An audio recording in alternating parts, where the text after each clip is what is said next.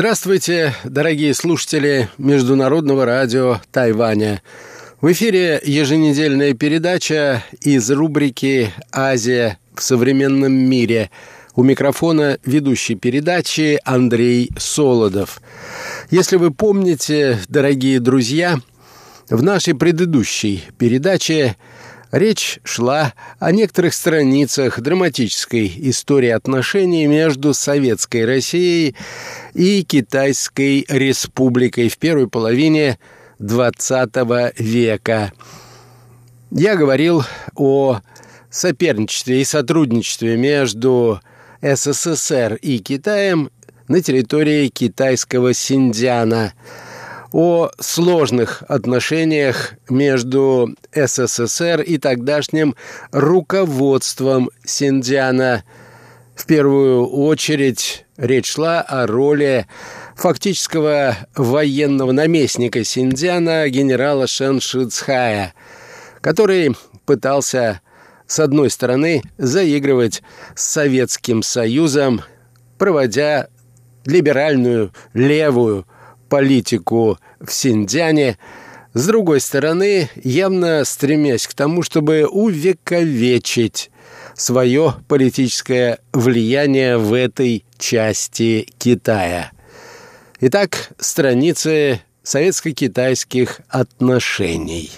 После начала советско-германской войны, которая первоначально складывалась неудачно для СССР – Шеншицхай, предполагая скорый крах коммунистической России, попытался вновь укрепить свои связи с центральным китайским правительством, находившимся в тот период во время борьбы против японской агрессии в центрально-китайском городе Чунцине.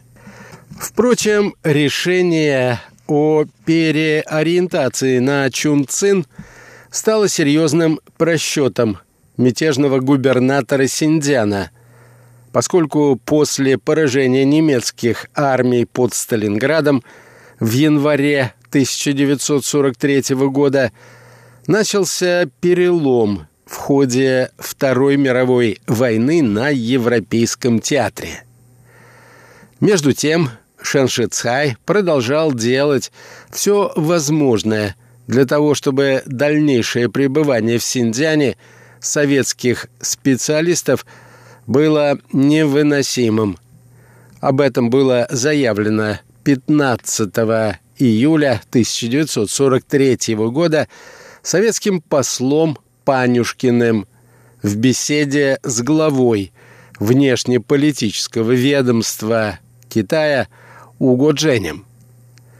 2 октября 1943 года посольством СССР в Китайской Республике было сделано заявление, в котором перечислялись многочисленные факты провокационных действий против советских специалистов и граждан, постоянно проживавших в Синьцзяне. В октябре 1943 года последние советские части были выведены из Синдиана, а в апреле 1944 года Япония открыла действия против китайских войск по всему фронту, в очередной раз поставив Китай на грань полной военной катастрофы.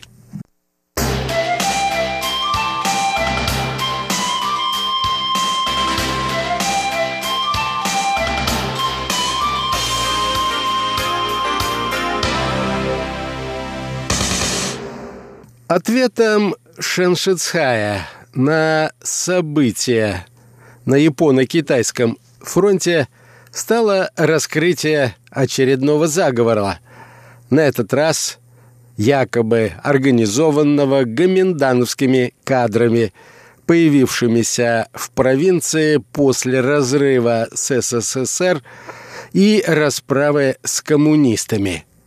Это привело к аресту нескольких сот гоминдановских кадровых работников. Попытки Шеншицая в очередной раз призвать на помощь Советский Союз, и даже просьба, обращенная к Сталину, принять Синьцзян в состав СССР на правах Союзной Республики при условии, что он сам станет ее руководителем, ни к чему не привели. В августе 1944 года он был смещен со своего поста, а вся местная административная и военная власть возвращена под контроль центрального правительства в Чунцине. Американский исследователь Клаб следующим образом охарактеризовал результаты стремления Чанкайши выдавить СССР из Синьцзяна. Воспользовавшись трудностями, с которыми Москва столкнулась в ходе войны с Германией. Налицо было глубокое неприятие Москвой действий Китая в Синьцзяне, в частности, и в двусторонних отношениях в целом. Естественно, что этот опыт повлиял на дальнейшее развитие советско-китайских связей. В разыгравшемся синдианском гамбите следующий ход был за Сталином, который решил кардинально изменить тактику. Если раньше советская Россия стремилась к установлению отношений сотрудничества с властями Синдиана, оказывая им помощь в борьбе против национального движения в провинции, то теперь советское руководство решило поддержать, а во многом и инициировать повстанческую борьбу в Синьцзяне под лозунгами национального освобождения и свержения власти Гаминдана. Уже весной 1943 года советское руководство приняло решение о помощи синдзянским националистам, а для ее координации была образована межправительственная комиссия, в которую вошли представители ЦК РКПБ, Совета народных комиссаров, НКВД, ВЦСПС и Верховного Совета СССР. На территории Советской Средней Азии была организована подготовка членов антиправительственных организаций Синдиана. Тренировали участников партизанского движения, а в саму провинцию были заброшены десятки советских кадровых разведчиков.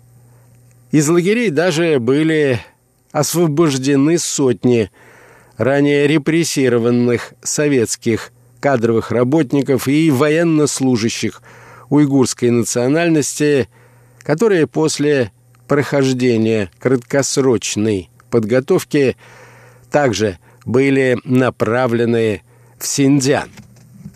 Более того, для вооруженной борьбы на китайской территории была сформирована так называемая «дикая дивизия», укомплектованная советскими военнослужащими, которые имели боевой опыт, полученный на советско-германском фронте.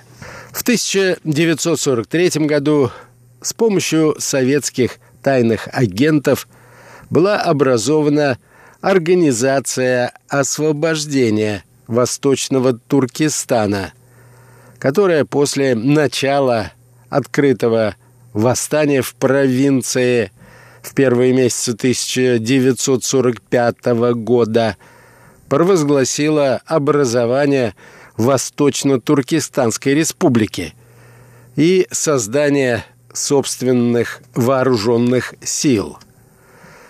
Главным военным советником при правительстве Восточно-Туркестанской республики – стал генерал-майор НКВД Егнаров.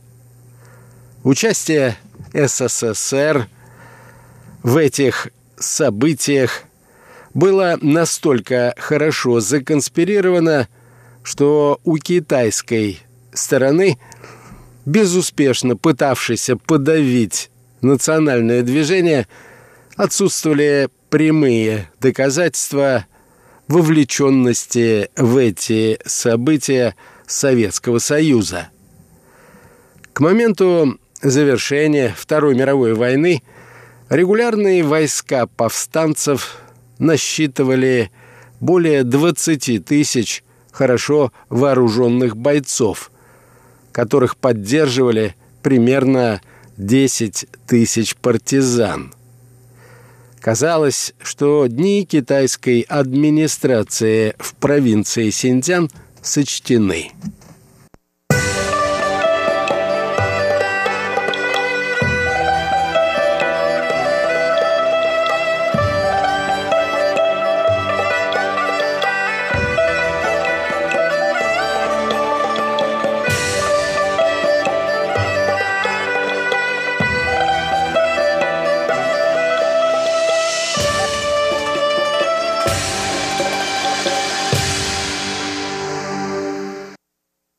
Новое изменение в позиции Москвы в Синдзянском гамбите произошло только после завершения военных действий на Европейском театре и капитуляции Германии.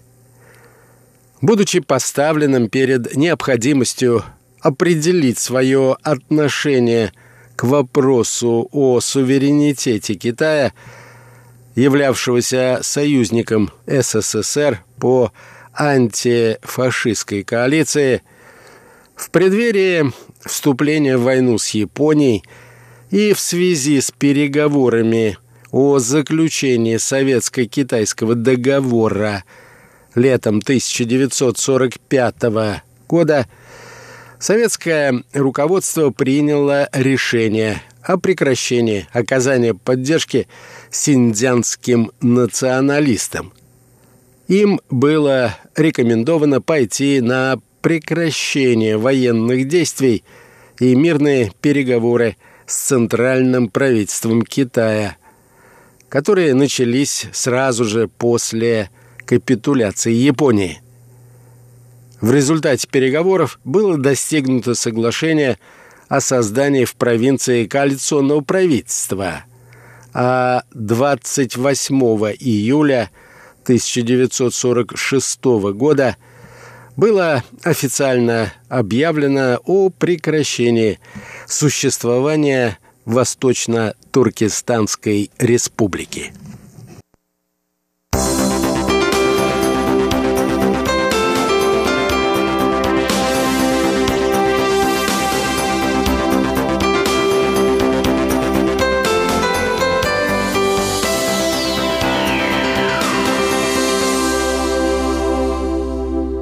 Довольно точную оценку событиям, происходившим тогда в Синьцзяне, дал российский исследователь этой темы Красильников.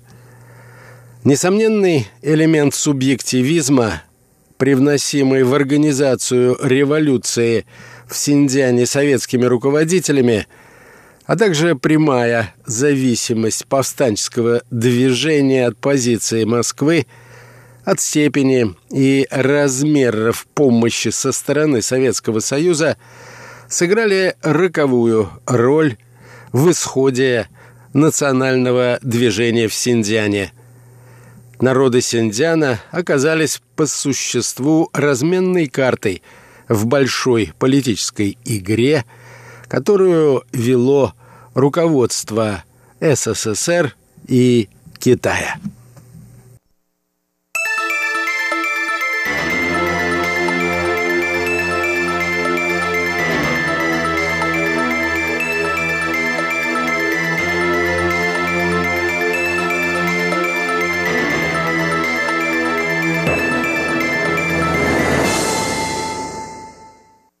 Отношения между СССР и Китайской Республикой, разумеется, включали не только вопросы, связанные с вовлеченностью СССР в синдзянские события, но и касались более глобальных тем, прежде всего Это вопросы послевоенного устройства мира и проблемы взаимных отношений в годы Второй мировой войны, что неоднократно обсуждалось союзниками по антифашистской коалиции.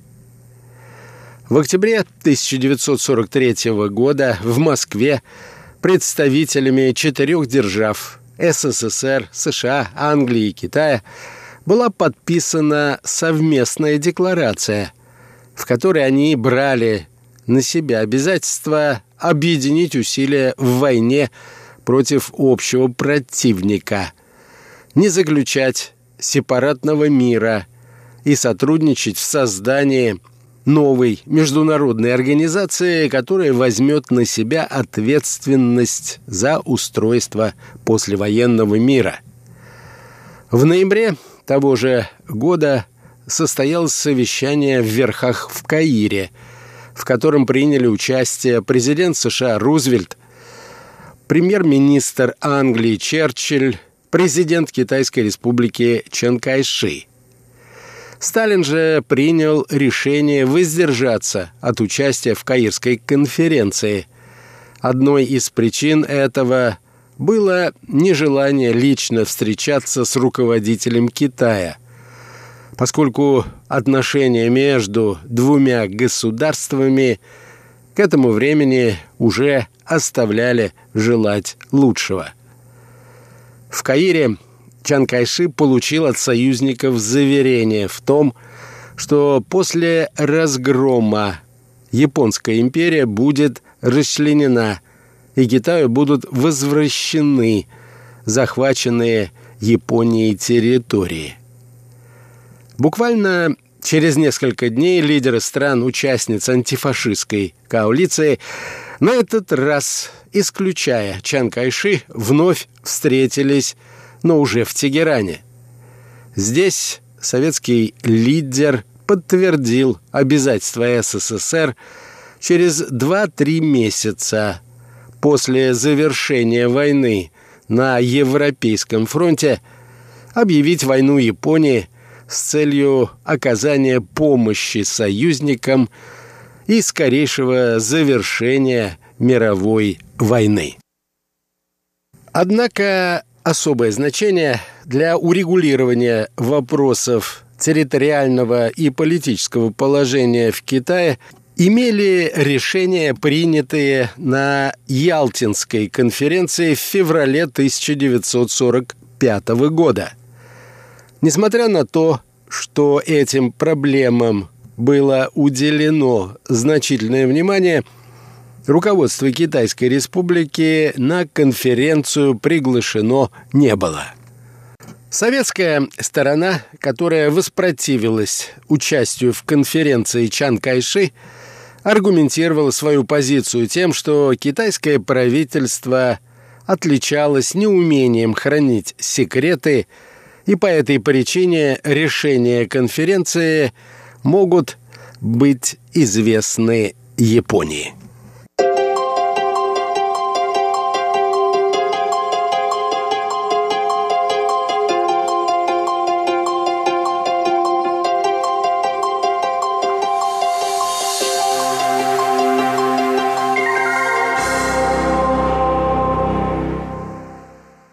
На этом, дорогие друзья, позвольте мне завершить нашу очередную передачу. Сегодня я продолжил разговор о страницах драматической истории отношений между Советским Союзом и Китайской Республикой в первой половине XX века. Мы остановились накануне вступления Советского Союза в мировую войну на Восточном фронте. В следующий раз мы продолжим эту тему. Всего вам доброго, дорогие друзья, и до новых встреч на наших волнах.